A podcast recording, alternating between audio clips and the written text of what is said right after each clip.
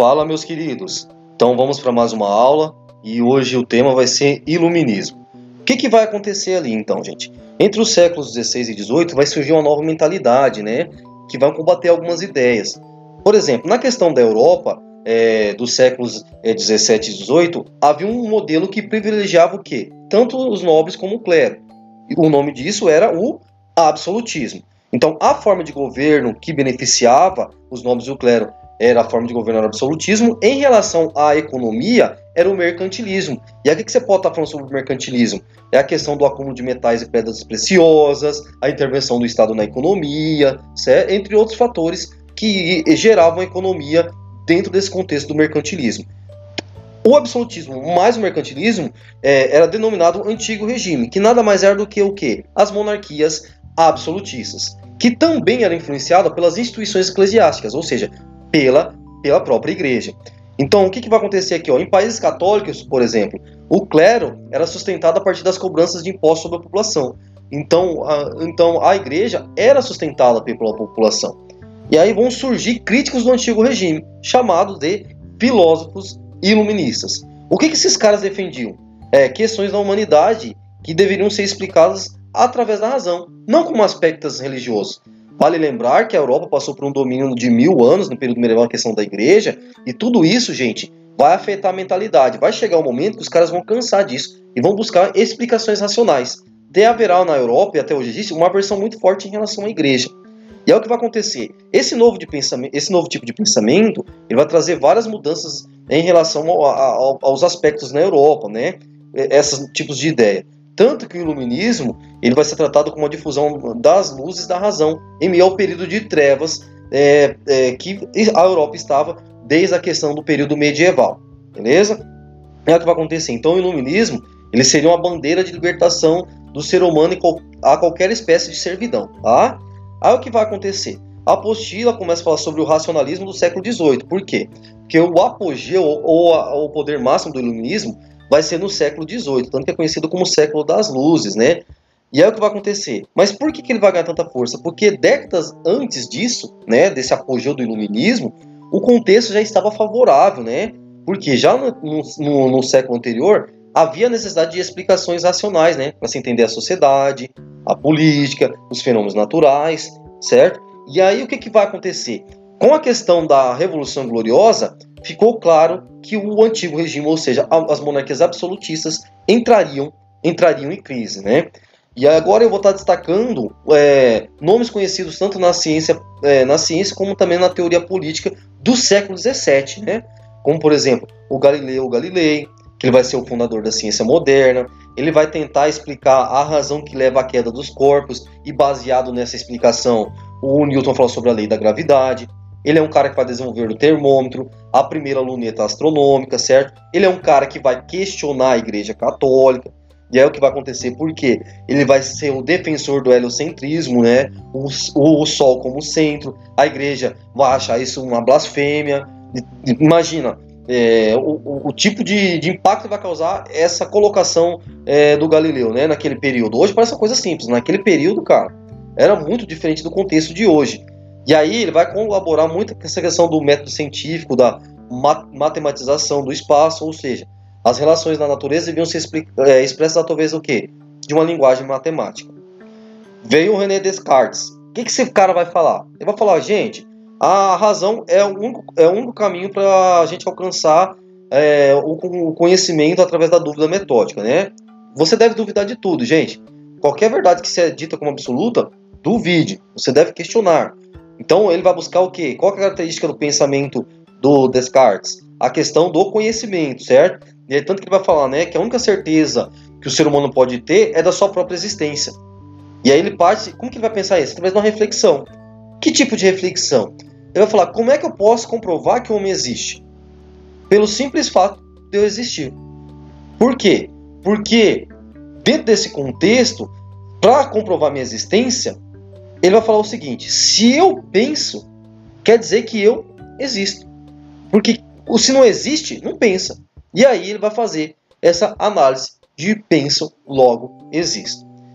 Vem o Newton, né? E aí o Newton ele vai o que defender a questão da regularidade nos fenômenos naturais em todo o universo. Então tudo para o Newton fun funcionava de forma regular. E aí ele vai explicar né, o princípio dos movimentos do universo, que era o que? A gravitação universal. Então tudo funcionava na harmonia. Qualquer coisa que, que funcionasse fora dessa harmonia, um pequeno, um pequeno desnível, um, uma pequena diferença, gente, poderia gerar um, um caos universal. Então, por exemplo, igual eu ia falar para vocês, né? Se você se a Lua se aproximar, vamos dizer lá, cinco, mexer 5 centímetros próximo à que acontece, gente? Pode acontecer o quê? Maremotos. Então tudo funciona numa harmonia, né? Tudo se explica baseado nisso, né? Existe uma regularidade. Olha o que vai acontecer então. Ah, os, os, filósofos, em sua maioria, eram deístas, né? O que, que é isso? O que, que, é o deísmo? O que? É uma visão de que poderia existir um, um ser humano. Ele poderia ter criado o mundo, não. Ah, existe um Deus? Eu não posso afirmar que sim, eu não posso afirmar que não. Ele pode ou não ter criado o mundo. Isso é o deísmo. Beleza? Vem o John Locke, né? Esse cara vai defender o empirismo. Então ele vai falar aqui que todas as ideias elas provêm dos sentidos do seu contato com o mundo sensível, tá, gente? Não esqueçam disso. Aí o que vai acontecer então? Ele fala, né, que a mente humana é uma folha de papel em branco e ela deve ser preenchida o quê? Pelo conhecimento. Ele vai defender a propriedade privada, né? E aí ele vai falar, né, que os governos eles foram instituídos por meio de um pacto social. E aí o que acontece? Um pacto social entre que toda a sociedade. Outra coisa que eu posso estar destacando, que ele vai falar que os, os abusos de autoridade deveriam ser combatidos, e ele é defensor do liberalismo político, tá? E o, e o racionalismo do século XVIII, né? O famoso século das luzes. O que, que vai estar exposto ali naquele período? Vai falar o quê? Que a razão ela poderia levar o ser humano a uma condição superior, né? E enfrentar a questão da tradição, como a questão do dogmatismo religioso, das regras religiosas, desse fanatismo religioso e até mesmo da questão da ignorância certo? E é o que, eles defendiam? A luta pela igualdade de todos perante a lei e até a questão da liberdade de expressão. Mas uma coisa que você pode perceber ali, os iluministas, eles não tinham espaço para defesa, por exemplo, da questão da desigualdade social entre pobres e ricos. Eles não vão tocar nesse assunto. Outro pensador que eu posso estar falando aqui é a questão do Montesquieu e a sua importância, né, sobre a questão é, das suas obras, porque ele vai falar sobre a questão da separação dos poderes. Então, a criação de três poderes, né, o executivo, o legislativo e o, e o judiciário.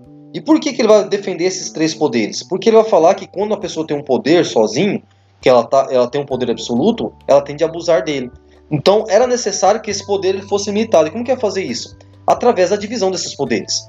E como eu já havia explicado para vocês, então, cada poder teria sua função e um não poderia anular, um não poderia sobressair o outro.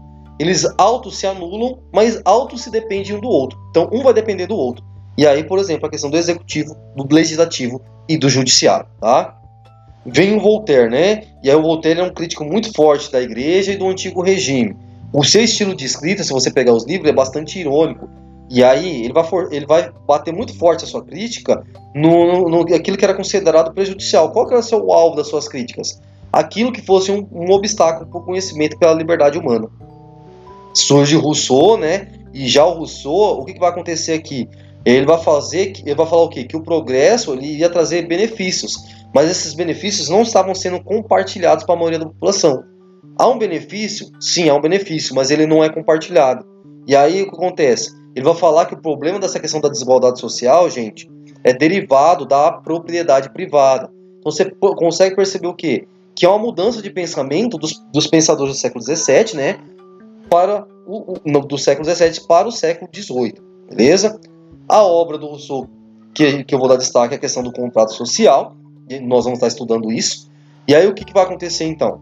Ele era a favor de um ideal democrático e da soberania popular. Então, o rei ou o governante deveria governar em favor da população. Ele deveria o quê? Representar a vontade do povo, né?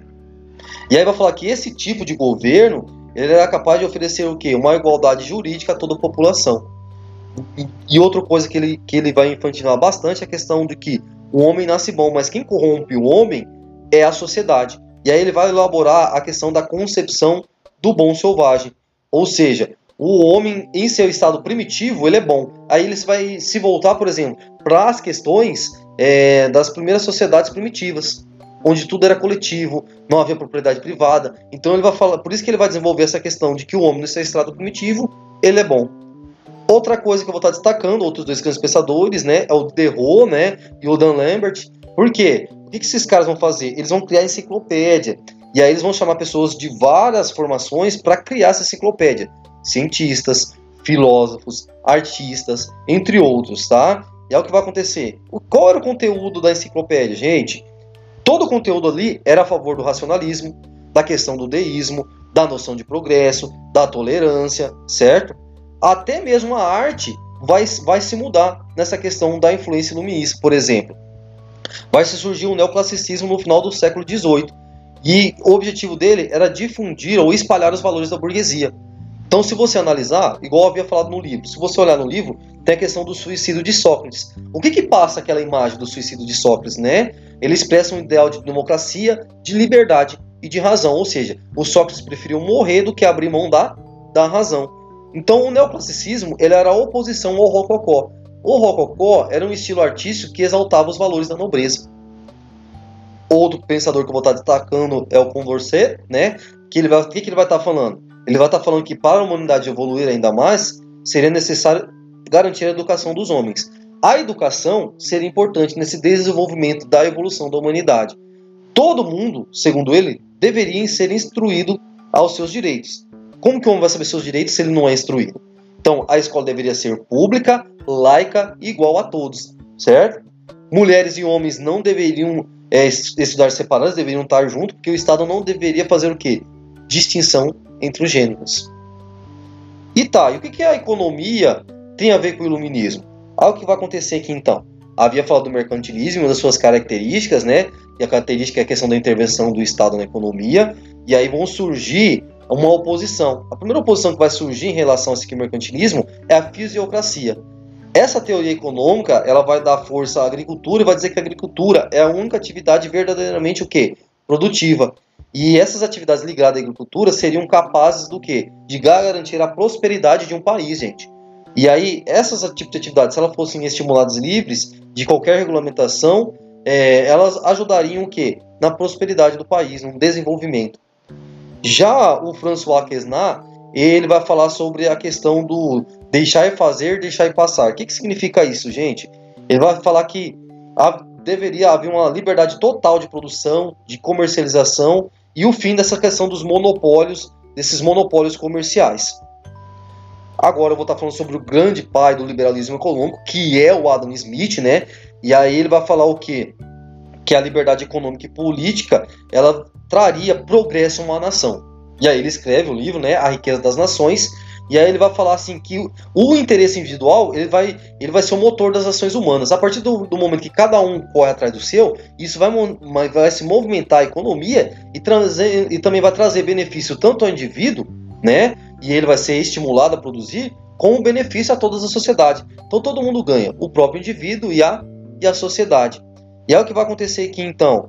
Haverá uma identificação entre o interesse da sociedade né, e a questão do indivíduo. Esse benefício, esse interesse na dedicação é que vai movimentar a economia. E aí ele vai falar o quê? Que economia, na economia, o ser humano precisa de ampla liberdade de ação. O Estado não deveria inter, intervir na economia, né? Porque acontece? O liberalismo ele é contra a intervenção do Estado na economia. E isso só seria possível se o Estado, que é esse desenvolvimento, se o Estado não intervisse na questão econômica, né?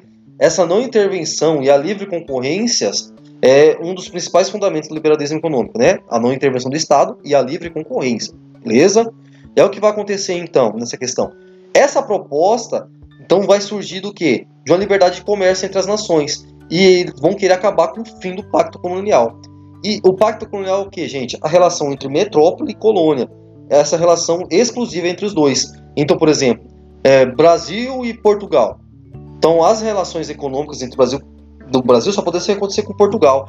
Só aconteceria com outra nação caso fosse liberada pela metrópole, tá? E aí o contexto do século XVIII, XIX é bastante interessante, principalmente para a Inglaterra. Por quê? Porque essas barreiras como o Pacto Colonial impediam um comércio que favorecesse a Inglaterra. Porque a Inglaterra já estava desenvolvida é, industrialmente, né? Então esse fim de Pacto Colonial seria muito interessante para ela, porque daí ela teria acesso ao mercado consumidor e também às matérias-primas, certo? E aí o que vai acontecer? Os economistas liberais vão falar que a verdadeira fonte de riqueza é o trabalho. Mas uma observação muito importante: eles não vão descrever sobre, por exemplo, a questão da exploração que, que foi desenvolvida no sistema capitalista. Lembra sobre a questão das questões sociais? Lá da questão do salário mínimo, da exploração do trabalhador? Os economistas capitalistas, eles não vão tocar nesse assunto, tá? Beleza? Outra coisa que eu tenho que destacar, gente, é a questão dos déspotas esclarecidos. O que, que são esses caras, né? São os monarcas europeus, né? Que vão introduzir parte da filosofia iluminista no seu governo. Por que eles vão fazer isso? Porque eles estão observando que monar as monarquias absolutistas estão sendo ameaçadas. Eles olham para a Inglaterra e vão ver, pô, a monarquia na Inglaterra já caiu. Então, para eu não cair, eu vou dar um de moderninho aqui. Eu vou introduzir algumas, algumas ideias, orientações, filosofias no meu governo, certo? Mas acontece? Vai introduzir algumas ideias da filosofia iluminista, mas o governo ainda vai ser absolutista, ou seja, centralizado. Então haverá, em meio a essa questão, reformas né, no plano social, no plano político, no plano econômico, no plano religioso. E é o que vai acontecer. Isso vai dar uma, uma certa ideia, vai transparecer uma ideia do que, gente? De modernidade. Mas o que os reis absolutistas queriam é manter-se no poder. Tá? Então, essa mudança né, do rei absolutista de introduzir ideias iluministas é, no seu governo é chamado de despotismo esclarecido, tá? Ele não vai se manifestar da mesma forma em toda parte. Cada rei vai criar seu sistema ali de despotismo esclarecido, né? Mas de uma forma geral, o que acontece então? Qual que eram as características desse despotismo esclarecido? A manutenção e a centralização da monarquia absolutista, né? Mas aí eles vão lutar contra a questão do clero e da nobreza, né, dos privilégios de clero e nobreza. Eles vão também fazer reformas na, na, algumas reformas, por exemplo, na educação pública, o aprimoramento do sistema de arrecadação de impostos. Qual que é o objetivo, gente? Amenizar a questão dos impostos nas, nas classes populares, para ver se ele criasse, vamos dizer assim, uma espécie de moral ali, né? Vou fazer uma moralzinha aqui para ver se eu não fico pressionado em relação a isso. Outra coisa, qual que são, qual que são as influências do iluminismo para nossa sociedade hoje, gente? Todas, gente. Todas. Tudo que você consegue hoje. Liberdade de expressão, liberdade política, é, jurídica, tudo está baseado nas ideias iluministas, né?